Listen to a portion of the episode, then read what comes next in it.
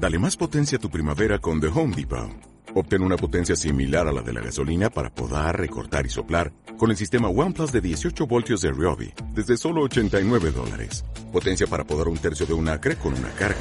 Potencia para recortar el césped que dura hasta dos horas. Y fuerza de soplado de 110 millas por hora. Todo con una batería intercambiable. Llévate el sistema inalámbrico OnePlus de 18 voltios de Ryobi.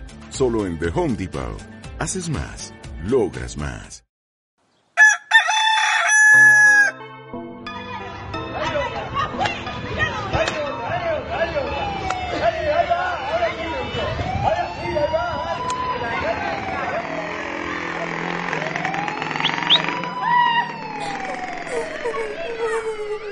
Somos más que eso. Buenos días, Barrio Alto. Conoce la supervivencia de un pueblo. Bienvenido.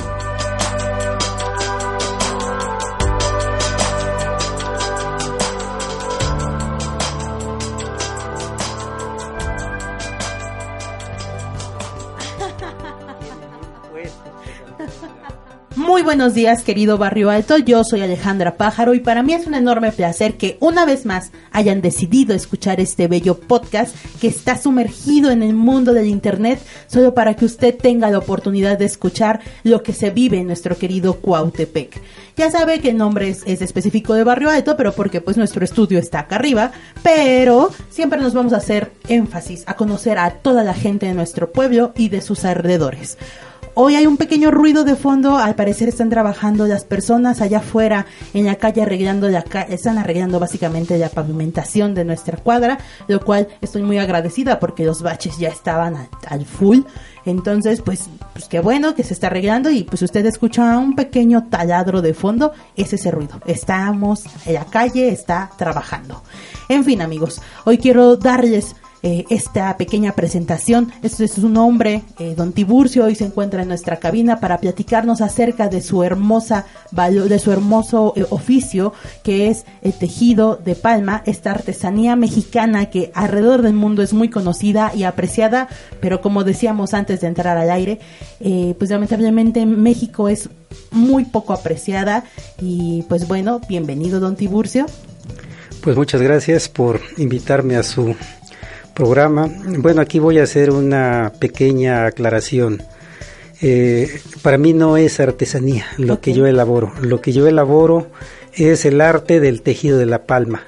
Eh, artesanía es un término de conquista. Okay. Cuando los españoles llegan a, a México, nuestros pueblos no tenían arte ellos para ellos tenían artesanías. Nuestros pueblos no tenían un sistema de organización. Para ellos nuestros pueblos tenían usos y costumbres y caciques. Esta definición lo definió el maestro Carlos Montemayor en su diccionario náhuatl. Ahí quedó bien preciso y claro. Ante eso, bueno, pues para mí no es artesanía. Lo que yo elaboro lo defino como el arte del tejido de la palma. Perfecto. Qué bueno que nos hace esta aclaración porque es muy importante que eliminemos ya de nuestro vocabulario algunas cuestiones que pues lamentablemente desde hace muchísimos años pues están presentes en nuestro vocabulario normal, ¿no? Pero por favor, don Tiburcio, cuéntenos, ¿dónde aprendió todo, es, todo este bello tejido de la palma?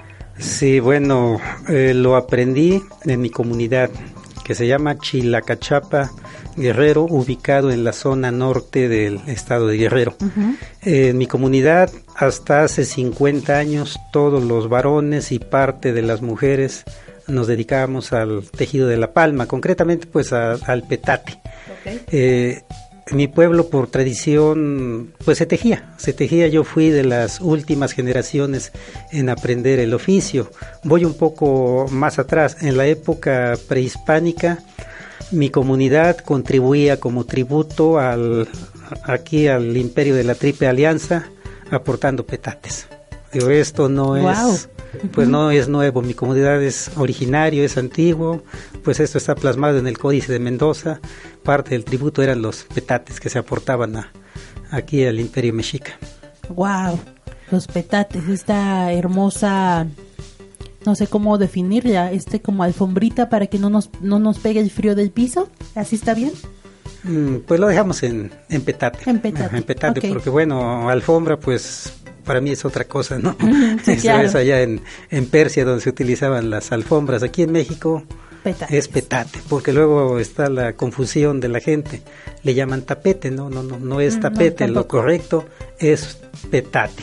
Castellano, pues el náhuatl se pronunciaba petlal, pero bueno, lamentablemente pues la lengua materna se ha estado perdiendo. Lo dejamos en petate. Ok. Y pregunta, eh, en este andar, eh, ¿ya cuántos años lleva usted practicando este bello, este bello arte? Eh, bueno, como mencionaba, lo aprendí en la infancia. A la edad de 3, 4 años era mi juego, jugar con las palmas. Claro. Eh, yo digo, a mí nadie me enseñó. Aprendí viendo a mi papá, pues a los tíos, a los adultos, viendo cómo tejían. En mi época, pues nosotros no, no tuvimos los juguetes que hoy tienen los Sí. chamacos, principalmente los electrónicos o celulares, computadoras. Pues no, nosotros nuestro juego era la, la palma. Ajá. Y así jugando, pues fue como aprendí a los cinco años. Empecé a elaborar mis primeros petatitos, todos mal hechos, pero ya los elaboraba a los cinco años, a los seis años los tejía pues ya mejor. Mi madre me los vendía, me acuerdo de ese tiempo, los vendía a peso cada petatito. A los ocho años pues ya los perfeccionaba, a los diez años pues ya me consideraba un experto en tejer el petate y uno que otro artículo que en el pueblo se tejía que eran de uso Como de uso cotidiano. exactamente de Ajá. uso cotidiano, eran artículos de primera necesidad. ¿Cómo que, por ejemplo? Eh, por ejemplo, tejer una silla, eh, tejer el, lo conocemos como el aventador o en agua mamazli, es el que sirve para avivar el fuego. Ajá. Otro pequeño recipiente conocido como el tompiate, que lo utilizaban los campesinos para sembrar. En el tompiate depositaban sus granos. Y como eso, pues, pues otras cosas más. Ah, también tejíamos la- las cunas. Pues Ah, yo no qué tuve una cuna de, de los que hay ahora. Ajá. Mi cuna fue de palma y la verdad que qué cómodos. Pues yo no, no me acuerdo, pero pues he visto los niños dormir tan cómodamente en las cunas de palma. Ay, qué Digo, como eso y otras cosas, pues era lo que, lo que se tejía. Oiga, y actualmente, eh, ¿en qué momento llegó a la Ciudad de México? Eh, a la Ciudad de México, pues llegué en el año 76. Ok. En el año 76. Y empezó igual, ¿y ¿cómo, cómo fue su, su, su vida al llegar a la Eh, Ciudad de México? Eh, Bueno, al llegar a la Ciudad de México, pues uno viene de pueblo, sin estudios, sin conocer. Los primeros tres años me empleé en, pues en trabajos informales, como taquero, lavaplatos, en una nevería, así en diferentes lugares.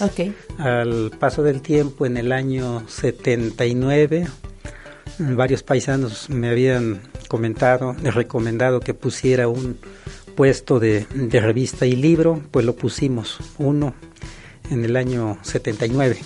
Al paso del tiempo conseguí otro espacio a la salida del Metro Valderas, igual con el mismo giro de revista y libro. Pues ahí seguimos bastante tiempo, hasta hace 10 años mis gastos los solventaba de la venta del libro, pero bueno, lamentablemente eh, la tecnología internet nos ha afectado y aunado a que tenemos pues un, po- un pueblo poco lector, solventar mis gastos de los libros pues no no no no era ya suficiente.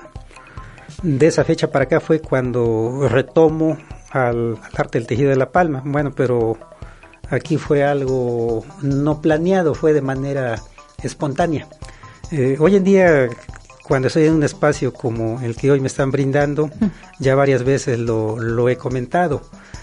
Eh, siempre digo, tuvo la culpa mi, mi primer nieto de que yo retomara esto.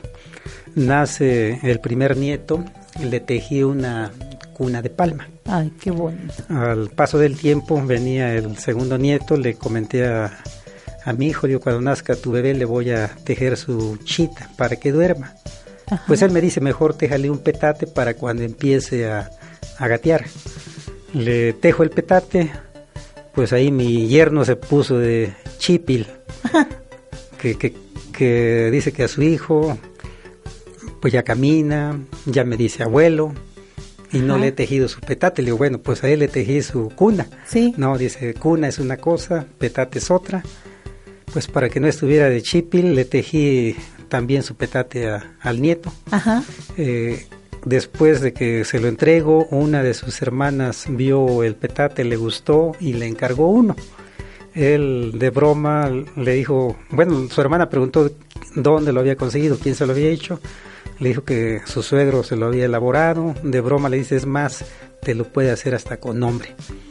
Y pues se lo hice personalizado, Ay, Qué padre, sí, sí, sí. Eh, posteriormente, pues alguien más vio mi trabajo, fue como empezaron a, a encargarme los conocidos petates personalizados.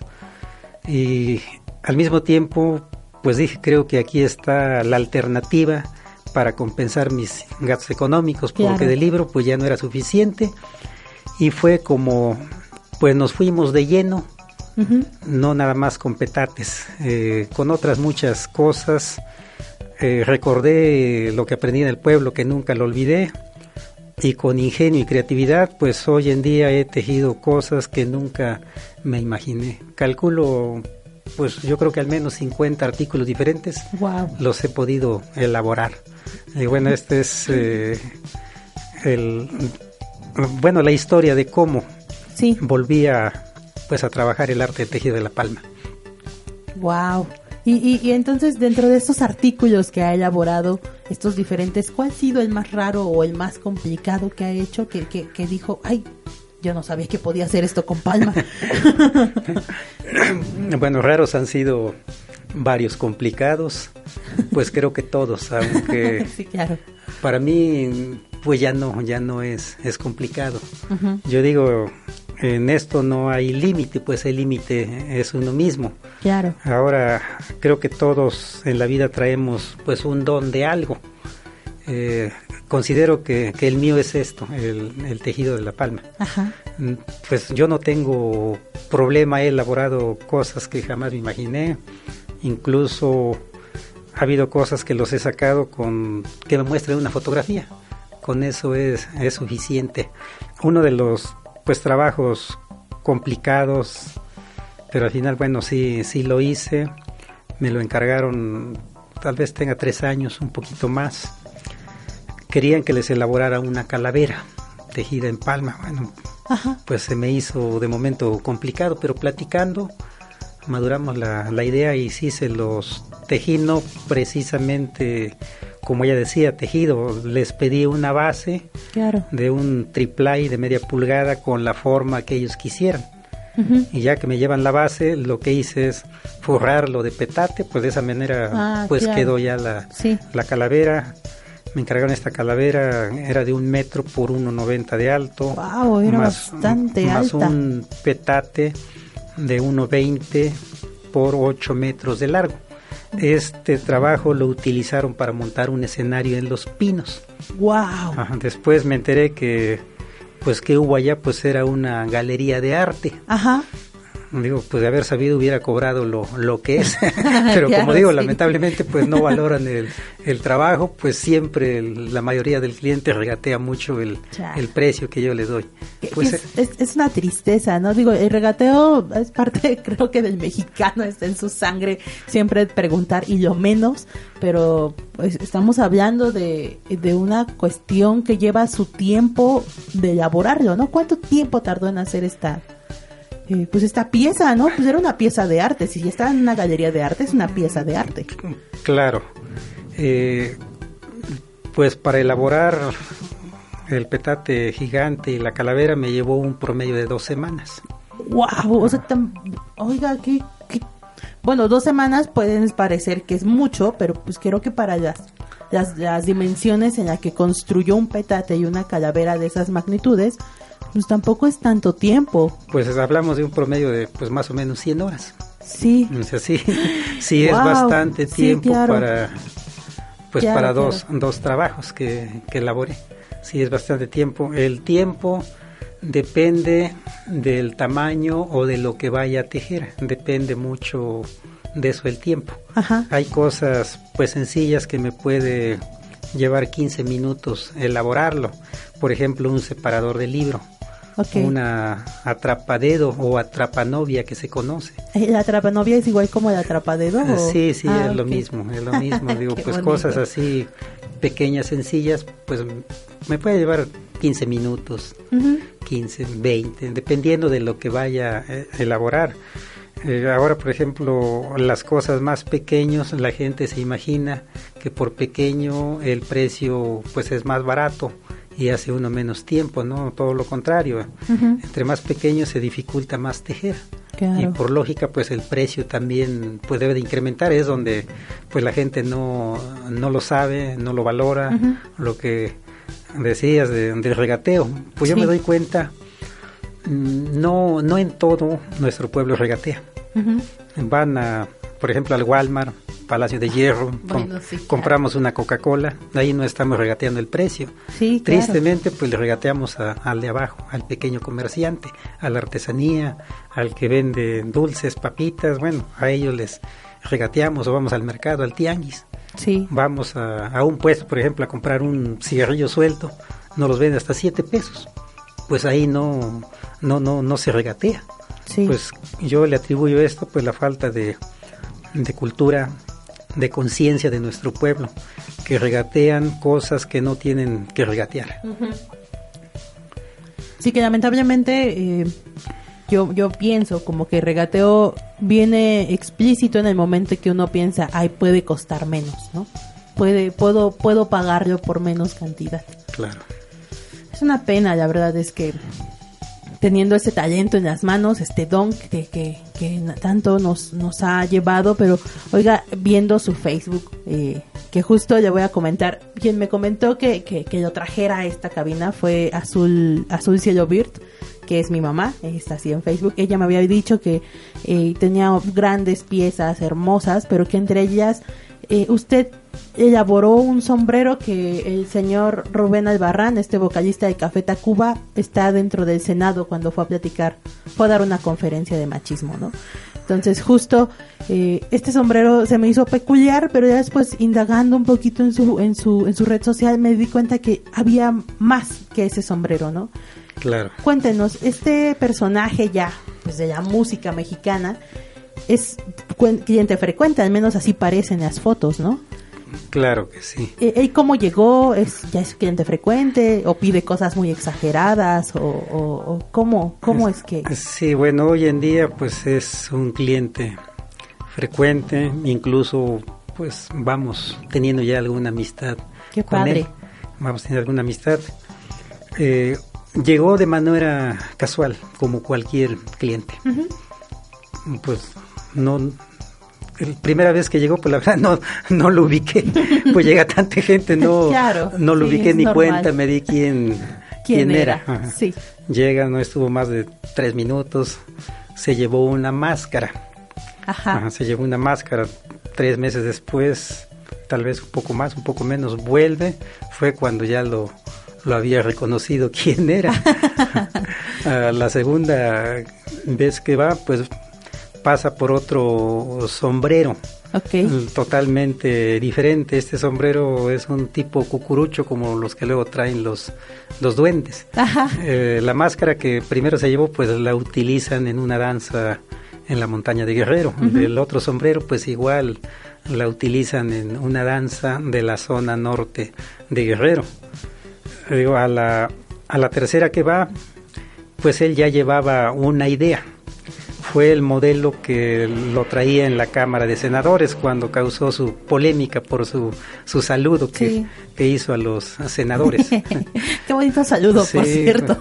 y posteriormente pues ha llegado, lleva él alguna idea, pues maduramos y le echo, pero la verdad pues sí son muy extravagantes, ¿no? Lo que lo que él me ha encargado, pues se lo hemos elaborado, se lo hemos elaborado, pues considero que al menos pues unas 15 piezas diferentes, bueno, no, no diferentes. Ajá. Se ha llevado, pero sí unas seis modelos diferentes se ha llevado. Ay, qué y los que los que faltan. De las primeras veces que se acercó me pedía que le tejiera una cabeza de pájaro. Pues le dije que no se puede, pero bueno, estoy madurando la idea. Ajá. Posiblemente sí pueda elaborarle Su cabeza de pájaro. Exactamente, uno en cabeza de pájaro. pues muy buena persona, el cantante, a pesar de su fama internacional que tiene, es una persona muy sencilla, muy, muy sencilla, he convivido con él. En una conferencia que di en un museo lo invité y me acompañó. Claro, en esa conferencia pues no, no subimos en redes sociales que iba a estar Rubén Albarrán, pues yo decía, los que lleguen vienen a verme a mí, no, no a Rubén. exacto. Pues afortunadamente, pues ya somos conocidos en el medio, pues donde llego a dar alguna plática o conferencia, pues al menos 30, 40 personas se acercan a, a verme. Qué padre. Oiga, y, y, volviendo al tema de La Palma, cuéntenos que, cómo, cómo es que empieza, eh, o sea, a dónde va a conseguir esa palma y después qué proceso se le realiza y para llegar al tejido, porque eh, me había platicado esto, que, lleva, hay un previo antes de empezar a tejer. Mm, claro. Eh, bueno, antes de contestarle brevemente, comento de que en mi face subimos un video. Fue el 30 de octubre del 18. del, año el, pasado. del año pasado, el video titulado eh, este pequeño me sobra barrio este pequeño video me sobra barrio ahí colaboré en un proyecto del museo centro de la imagen okay.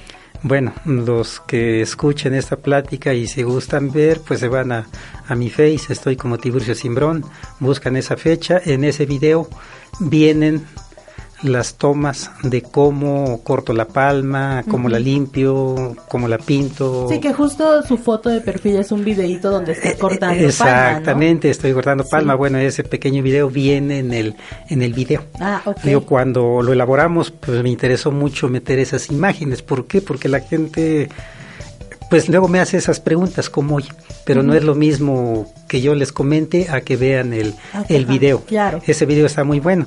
Claro, ahora sí le contesto, ¿no? Sí. Pues lo primero que hago es ir a mi comunidad de Chilacachapa. Ok. Estando allá, pues meterme al monte.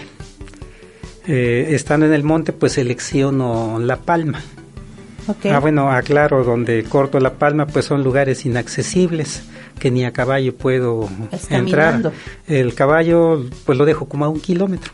hasta donde puedo llegar con el caballo. Después, pues ahora sí comienza con el machete ahí medio abriéndome el paso para poder llegar a los palmares. Al estar en, cerca de los palmares, pues tengo que acercarme con mucho cuidado, porque en las hojas secas del, del palmar es el nido natural de las víboras de cascabel. sí, es, el nido natural y aparte en los palmares están los panales de una avispa que la conocemos como chilpa, es una avispa roja grandota muy venenosa. Que precisamente de ahí viene el nombre de Chilpancingo, lugar de la chilpa. Ah, Al entrar a los palmares tengo que cuidarme de las víboras y de las chilpas. Ajá. Es como, pues conseguimos la palma, después, bueno, lo llevamos a casa, lo secamos. Secarlo es de cuatro a cinco días. Posteriormente traerlo a la ciudad. Estando en la ciudad, la limpiamos, la preparamos, pintamos la palma y ya por último, pues a, a tejerlo. Como se dan cuenta, pues sí es laborioso el proceso para que vean ya terminado por decir un petate, bueno, cierto artículo o alguna máscara de que trae o sombrero que trae Rubén Albarrán. La gente dice qué bonito, pero bueno, ni idea tienen. Del riesgo que del riesgo el proceso para que lo vean elaborado. La verdad es que amigos míos, si ustedes son parte de esta comunidad que, que decide regatear eh, a la gente que, que vende artículos hechos de palma, eh, pues ya no lo hagan. Ya escucharon más o menos cómo, eh, cómo es este proceso. Que es, peligroso. Se enfrentan al menos a dos especies de la fauna que, que, que pues sí, son venenosas, ¿no? Y al fin de cuentas, pues como dice Don Tiburcio, también tiene que caminar más o menos un kilómetro y luego hacerse paso y todas estas cosas. De verdad, amigos míos, no le regateen a la gente que, que ofrece sus servicios, ¿no? Eh, mm, o sí, pero regateñe al Walmart. A ese sí regateñe. Te digan, yo no voy a hacer redondeo, a mí me cobras mis 80 centavos, ¿no? este, pero, oigan, este, este bello andar de La Palma. Eh, ya me dijo que esto fue gracias a que uno de sus nietos, a su primer nieto, ¿no? Y ahora, ¿hacia dónde va su, su proyecto como, como este, en este, en este bello arte de tejer palma?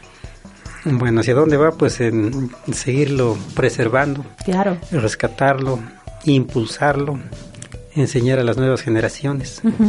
¿Sus Ah, nietos están eh, interesados o...? Pues tristemente no, ¿eh? O- no, no, no, y Ajá. pues digo, hay mucha gente que Sí. me dice bonito y todo, pero pues se queda en eso. Claro. Eh, varias personas me han pedido que les enseñe. Ujú.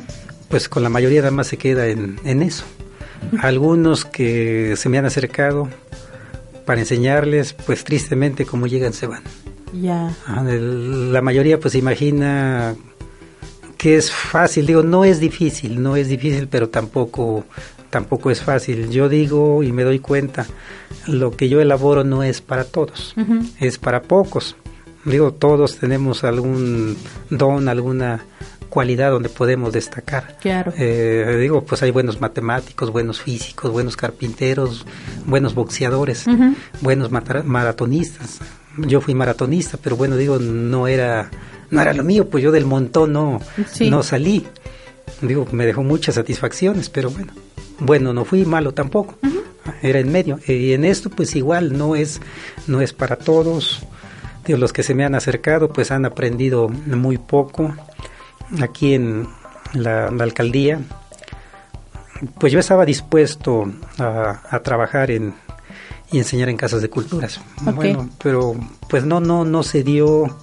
Se lanza una convocatoria, me apunto, fui seleccionado, pero bueno, el, el problema era tiempo completo, Ujú. tiempo completo y la otra pues el- la paga muy muy poco, con lo poco que dan pues no solvento mis Sí. mis gastos.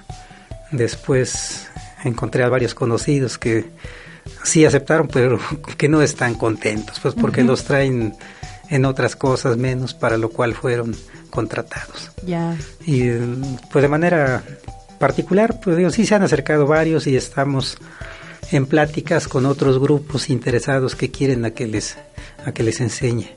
Y tal vez me llamen a la Escuela Nacional de Artesanías. Mi referencia ya llegó allá a la escuela, se están interesando por mi trabajo. No es seguro, pero posiblemente me llamen. Y pues tal vez allá sí nos quedemos a, a enseñar lo que, lo que Pues sabemos. Ojalá. La verdad es que deseamos la mejor de las suertes. Pero oiga, antes de despedir este espacio, eh, habíamos platicado algo que me pareció muy peculiar. eh, eh, no recuerdo muy bien cómo me dijo que tenía que presentarlo. Esto de las cosas, de los tanates, de los topiates, de eh, las cosas, ¿no? Que, que, que se conocen a través de la palma. Ajá, eh, sí, bueno, eh, lamentablemente pues el tiempo, el tiempo, Sí. porque hablar de esto podemos estar aquí dos horas y no y no terminamos. Claro. Eh, le voy a hablar brevemente de un de una un cesto que, que elaboro, bueno, conocido como tacuatzi. Ok. Tacuatzi es palabra náhuatl, digo, perdón, huichol, es palabra huichol. El tacuatzi lo utilizan principalmente los huicholes, los tarahumaras, los chamanes, los brujos, los curanderos, los danzantes. Lo utilizan para guardar sus objetos rituales ceremoniales. Para ellos le dan un valor muy especial, muy especial. Ok. Sí, el, el- los huicholes son muy herméticos. Les he preguntado el significado de la palabra huichol, eh, perdón, tacuatzi, no me lo han dicho, no me lo dicen. Me evaden la, la Eh, pregunta. Ah, ok. Ah. ¿Por qué les pregunto? Porque, bueno, ha habido gente que me pregunta qué significa la palabra. En huichol desconozco el, el significado. significado, ok. En náhuatl se pronuncia tlacuatzi. Casi es igual, pero no, no es diferente. En náhuatl, en náhuatl es tlacuatzi, en huichol tacuatzi. Ok. En náhuatl, la palabra tlacuatzi es una composición de dos palabras. Ajá. Eh, tlacual es comida, Ajá. sí, grande o, o sagrado. Ok. juntando las dos palabras, bueno, yo defino el, sirve para guardar alimento espiritual, no alimento al estómago, alimento espiritual por el uso que se le da, un uso ritual, ceremonial. Pero bueno, digo, esta definición he llegado, pero en el dialecto náhuatl, en huichol sí no. Pero pues me imagino que... Debe ser quizás eh, similar, Exactamente, porque Tiene que ser algo espiritual. Eh, exactamente, digo, esto no sirve pues para alimento al estómago, no es alimento espiritual. Ok. así como el tacuazi, pues hay otros objetos que también pues tienen su simbolismo, su significado. brevemente el, el tortillero, yo creo que los que nos están escuchando la mayoría conoce el tortillero. Sí. Bueno, para nuestros antepasados el cruce de, del tejido de las palmas, para ellos significaba el cruce o el entramado del universo. ¡Guau! En un tortillero. En un tortillero, sí. Estaba el cruce. Qué, bonito. Sí, la, la parte, la parte alta del tortillero para nuestros antepasados era el cosmos. Significaba el cosmos. Ahora unos dibujitos que, que, podemos elaborar en forma de florecitas. Para nuestros antepasados era el lolin, que es el movimiento. Ajá. Digo, y así como eso, bueno, pues hay tantas cosas interesantes que, que desconocemos. Claro. Que desconocemos. Yo digo, la gente ve algo de mi trabajo, puede decir qué bonito, o simplemente verlo de manera indiferente. Ajá. Yo siempre he dicho, mi trabajo es para gente culta no es para gente inculta. Los incultos no le dan su valor cultural, histórico que tiene. Lo que yo elaboro no es algo, dice, no es una artesanía contemporánea. Hoy en día, pues hay muchos que se dicen artesanos, no tengo en contra, nada en contra de ellos. Con un estambre, unos alambritos pueden elaborar pulseras, aretitos, es válido, es artesanía, pero yo digo, no tiene pues la trascendencia histórica que tiene el tejido de la palma. El tejido de la palma pues es parte de lo que nos da identidad como pueblo, es parte de nuestra cultura. Ok. Pues, es importante dar a conocer esto que se difunda. Hace tal vez tres meses se me acercó un pues una persona en mi puesto me comentaba que él va a presentar un proyecto a la Secretaría de Cultura del Gobierno Federal. Su proyecto es rescatar los jardines del Palacio de Moctezuma. Me comentaba de que hay algunas crónicas donde mencionan que había una sala decorado con puro petate en el Palacio de Moctezuma. Pues le pedí si me podía proporcionar sus fuentes para estar enterado. Él comentaba, dice, voy a meter el proyecto, voy a meter el del PETAT también, que si me sentía capaz de aventarme con ese proyecto, le digo, claro, que sí, no hay no hay fotos, no hay nada, pero bueno, con una idea, platicando, planeando, si se hace podemos aventarnos ese proyecto. Una vez más, pues lo que digo, en esto no hay límite. Sí. El límite es uno mismo. Si hay ingenio y creatividad, pues hay genio en esto. Si no hay ingenio y creatividad, pues no, no hay genio. ¿Qué, ¿Qué, labor está haciendo? La verdad es que cada vez que entra una personalidad nueva de nuestro querido, nuestro querido Cuautepec, yo me quedo enamorada de la gente que vive aquí, que pues lamentablemente eh, a veces no tenemos como esta inquietud de conocer al vecino, al, vecino de la cuadra de arriba o a cualquier persona, y que hoy pues usando las, las redes sociales pues yo me encontré a Don Tiburcio, obviamente después de que me lo recomendaron, y pues qué bueno que pudo venir a cabina el día de hoy. No sé si guste añadir un, algo más a esta entrevista. Eh, bueno, ya para despedirme, el día 14, 15 y 16 estaremos en Barrio Bajo. Ok. Ah, los artesanos de Cuautepec me hicieron la invitación, pues si no pasa nada, ahí estaremos, llevaremos pues artículos para que conozcan mi trabajo. El próximo viernes, pasado mañana, a las 11 de la mañana, estaré aquí en la UACM.